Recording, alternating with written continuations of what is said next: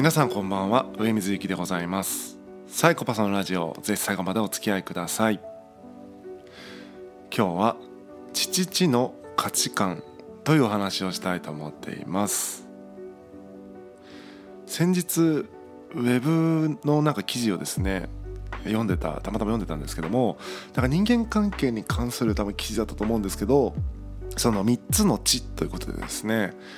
まあ、血液ですね。血縁関係の地、えー、土地地域っていうね、えー、その場所に関する地そして知識や情報の地というこの3つの地が人々のこう思い込みを作っててその思い込みがねこう人間関係にも、え影響するよみたいな、まあ、記事だったんですけど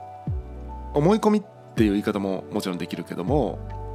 自分自身のその価値観としてもこの3つの地父地がですね関係してるなぁと思うしまあ、今日はやらないですけどもちょっとえぐいとこでいくと能力みたいなものも下手したこの地3つの地から受けているものっていうのは大いにあるだろうなとか思ったりするわけですね。で能力に関してちょっとえぐいのであんまり話したくないので、えっと、価値観ですね3つの地父地の価値観ということで今日はお話をしていきたいんですけどもまあもう一回説明するとその地っていうのは血縁関係のことを指すので、まあ、例えば親からの影響とかですね。で受ける価値観みたいなものですね。で土地から受ける価値観っていうのは、まあ、僕で言うと例えば田川という町で生まれ育ったんですけども田川のやっぱりそのまあ慣習とか価値観とか空気感みたいなものをかなり自分自身の、うん、こう自我の一部としてですねインストールしてる感じはします。あとはその知識情報ですよね。その時触れている知識や情報によってなんだろうねその自分が見ている世界とか価値観って作られていく。例えばコロナとか分かりやすいですよね、えー、コロナに関する情報をテレビからしか取らない人。または、えーと、ネットの記事からしか取らない人。または論文からしか取らない人。または一切シャットダウンしてる人この人たちっていうのは多分コロナに対するものの見方がそれぞれ違うんじゃないかっていう感じがしますよね。でまあなんというか血縁関係の人の影響でもなくその土地の近くにいる人たちの影響でもない、えー、こう影響みたいなものは知識情報というふうにカウントしていいんじゃないかなというふうに思います。で僕自身の、えーまあ、話をしていこうと思うんですけども血いや全部血だ。血液の血はあの、母親とかですね姉の影響をまあ、僕は受けているんだろうと、まあ、母子家庭だったので母と姉と暮らしてた。あとはまあおばあちゃんとたまに会うみたいな感じで。大体その3人からね女性ばかりだったんですけども影響を受けてきたっていうのはあると思いますね。でまあ母の教えみたいなところで2つあって1つは人に迷惑をかけるなってことをずっと言われてきたなと。それはもう一貫して言われてきたので、ま、成人するまでというか自立するまで結構それはすごく意識してたしあと小学校の時に多分母何気なくね僕に言ったことだと思うんですけども背が低い人は性格が悪いって お母さんが言ったんですよね。それを僕は信じて中学校ぐらいまではですねそう思ってましたね。あこの人性が低いからこんなこと言ったんだみたいな風にちょっと思ってたんで危ないですよね。まあ血のこう血のというかその近いね、えー、血縁関係の人の価値観の影響とか物の見方の影響を受けて自分もそのように物を見てしまっていたなというのがありました。で、まあ、高校ぐらいになるとさすがにねそのいろんな背の低い人に出会いますから別に性格悪いとは限らないなお母さんの思い込みだったなだなということは、えー、まあ気づきましたし人に迷惑をかけるなってことに関しても、まあ、実際家を出てね自立あの経済的に自立した後はですね、まあ、いろんな人がいるよなというふうに思うし何をもって迷惑とするか見方によっては迷惑だけどもそれによって喜んでる人もいたりすると考えると迷惑か迷惑でないかってすごい判断が難しいなとも思った。わざわざね人に迷惑かけてやろうとかっては確かにね良くないと思うけどもとか反社会的なことをやるっていうのは良くないと思うけども、迷惑の基準ってすごい難しいよねとかってことを大人になってからは思ったので、まあ、母の教えはどっちもですね、えー、と薄れてしまいました。はい、で次土地。地域の地ですね、えー、これは僕はですねかなり、えー、と影響を受けてきたと思いますね。田川というすごいね濃い町でまあ、炭鉱の町なんですけどももう僕が生まれたとか僕が住んでた時にはもう炭鉱もなくて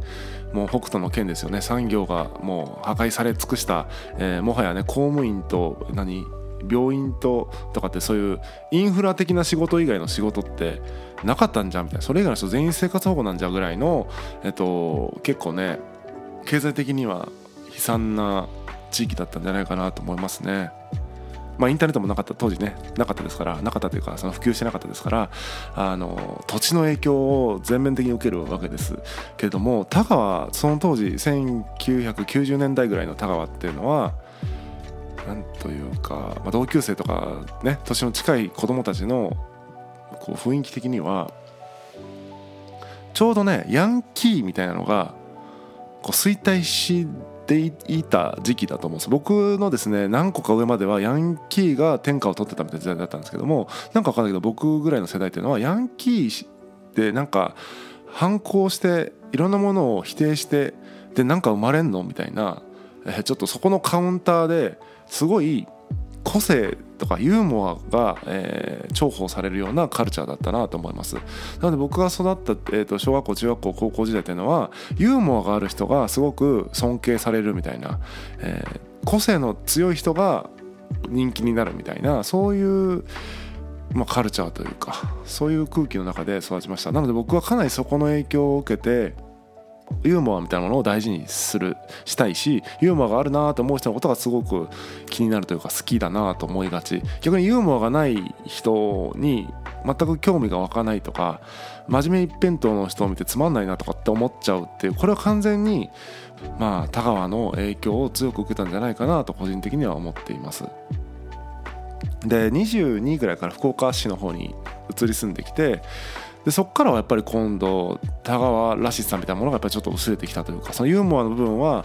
大事にするっていうところは残しつつもその他のですねえっ、ー、と田川で培ったものその力こそ正義みたいなものとかね弱肉強食みたいなものとかは結構考え方が薄れてきてなんだろう福岡って何なんだろうな。福岡市のど真ん中って結構都市って感じするんですけど見た目はね。でもそれを取り巻く人々の価値観みたいなものは村っぽいなって感じで、まあ、理性よりも感情が重視される社会というか、うんまあ、知らない人に冷たく知ってる人にめちゃめちゃ優しいみたいな感じとかね。あとは、まあ、仕事なんかも結構その感じが出てて知ってるから一緒に仕事すると仕事はあげるけども知らないけどもいいものでも知らないからやりませんみたいな知らない人に冷たいみたいなところがちょっとよそ者に冷たいみたいなねあるかな。観光とかでそのお客さんとして来ればね今度おもてなすんでしょうけど本当対等な関係性で知らない人ってなると冷たい感じしますよね。全然理性的な感じではないというか誰かの知り合いじゃないと優しくしないみたいななんかそういう感じはあるかな。で僕自身はねこの福岡のそういうところは全くあの影響を受けてないですね。むしろ居心地が悪いと感じるぐらい影響を受けてないです。ま、ただ福岡に出てきてからですねその福岡のバンドシーンみたいなね、えー、と関わってきたんでライブハウスで働いてどっぷりそこの音楽界隈の方とつながってって意味ではそこのですね、えーと、土地エリアっていう意味でのこう影響をかなり受けてきたかもしれないな。やっぱりその田川とかやっぱ自分がどっぷりね、えー、といるところ田川とかそのバンドシーンとかどっぷりと浸かるその土地の影響は結構受けてるのかもしれないですね。はい。で今度知識情報の知ですね。そっちの知は正直20代後半27かなぐらいまでは僕はですね情報をインプットするみたいなことがですね意識的にインプットするってことを恥ずかしながら恥ずかしながらですねやってなかったと思いますね。本なんか読んだことなかったしこうなんか勉強しようとか思ったこともなかったっていうような人間なので本当にその土地の、えー、とかあの血液の人いわゆるそこで関わる人から学ぶことばかりで自分で本を読んだりとか、えー、情報を取りに行くってことをしたことがなかったと言っても、えー、過言ではないかなと。で27歳ぐらいの時に専門学校に通い始めて初めてそこで本教科書を読んで本を読むということを覚えた27歳でその本を読むのって楽しいなと思ってたまたまその本屋でねビジネス書があってだかさらっと読めてしまったのでビジネス書をめちゃくちゃ読んでた時期があったんですね。でそれでかなりあのビジネス書の影響を受けてしまいましてこう生産性市場主義みたいな価値観ですね、えっと、ビジネス的な観点みたいなものはかなりそこで、えー、とインストールした感じします。かなり影響を受けました。でその影響を受けすぎて専門学校を辞めてベンチャーにこう入ってですねビジネスやろうと思ってですね入ったんですけども今度ビジネス書に飽きてしまってですね結構教養本みたいなものを読み始めたら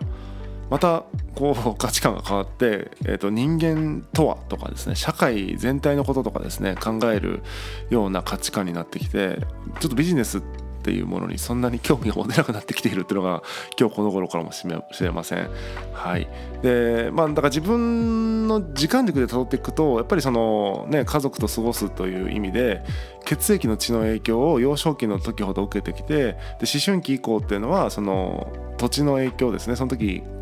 リアルで接しているコミュニティの影響というのを受けてきた田川の影響とかバンドコミュニティの影響というのを受けてきた。そして、えっと、本を読み出してからは引きこもってですね一人で、えっと、あまり人と関わなるべく人と関わらずにですね、えっと、本とかねそういう情報に触れる知識に触れるっていうことをしてきた結果知識の影響を強く受けているみたいな。それがまあ僕の感じですね。でここ最近ですねようやくその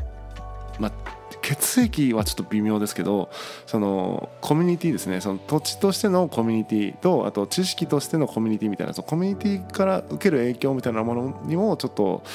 まあ面白さを最近は感じ始めているという感じかな。っていう感じで、えっと、自分の価値観のこの変化とか今の自分の価値観がこの3つの地で言った時にどういう影響で今の感じにあるのかなみたいなのはちょっと考えてみると面白いんじゃないかなと思いました。えっ、ともちろん全部混ざっていくしそのどれか一つってことはないと思うんだけども自分が影響を受けやすいその地とかもしくは、えっと、自分が結構嫌だなっていうね窮屈だなって感じる地みたいなものもあるかもしれないし、うん、どこを強めてどこを弱めていこうかみたいな影響力をですね、えー、バランス取っていこうかみたいな感じで影響されていくバランスみたいなのも考えるきっかけになるかなというふうに思いますのでぜひちょっとねご自身の、えー、血液と土地と知識のその3つのね地の、えー、バランスみたいな価値観を構成しているバランスみたいなのをですね考えてみたらいいんじゃないかなと思います。で最後に応用編なんですけども自分自身をこう自己分析するっていうのは一つ面白いなと思うんだけども他者を分析するのも僕は面白いかなと思ってて、まあ、あんまりこう何でもかんでも当てはめるのはよくないけれども目の前の例えば対話している相手の言っていることとかを聞いていくとこの人めちゃめちゃその土地のなんかこう価値観インストールしまくってない？みたいなこととかですね見えてきたりするんですよね。だからその相手のこう、まあ、特に対話がいいですよね。対話している相手がそのものすごく家族の影響を受けてるっぽいなとかものすごくその土地のとかそこにいる場所の影響を受けてるっぽいなとかその取ってる情報の影響を受けてるっぽいな知識の情報あ知識の影響を受けてるっぽいなみたいなことをちょっとバランスを見ていくとその人に問いかける問いみたいなものが何だろうなちょっと変わってくると思うんですよね。そういうその人が血の、えーと、血液の影響を受けてるのか土地の影響を受けてるのか知識の影響を受けてるのかみたいなことを考えずに問いを投げるならばその本当に今話されている内容に対して純粋に、えー、問うんだけどももしその相手のことを、えー、その3つの地でちょっと分析的に聞きながらあ問いを投げるとするとこうその人のナラティブですよね。その人がどういう物語を体見してきたのかっていうところを交えた問いを投げれるような気がするんですよね。うん、なんかすごい血に引っ張られた意見を出したりするからいやでもその意見はで意見の中身だけを言うんじゃなくてその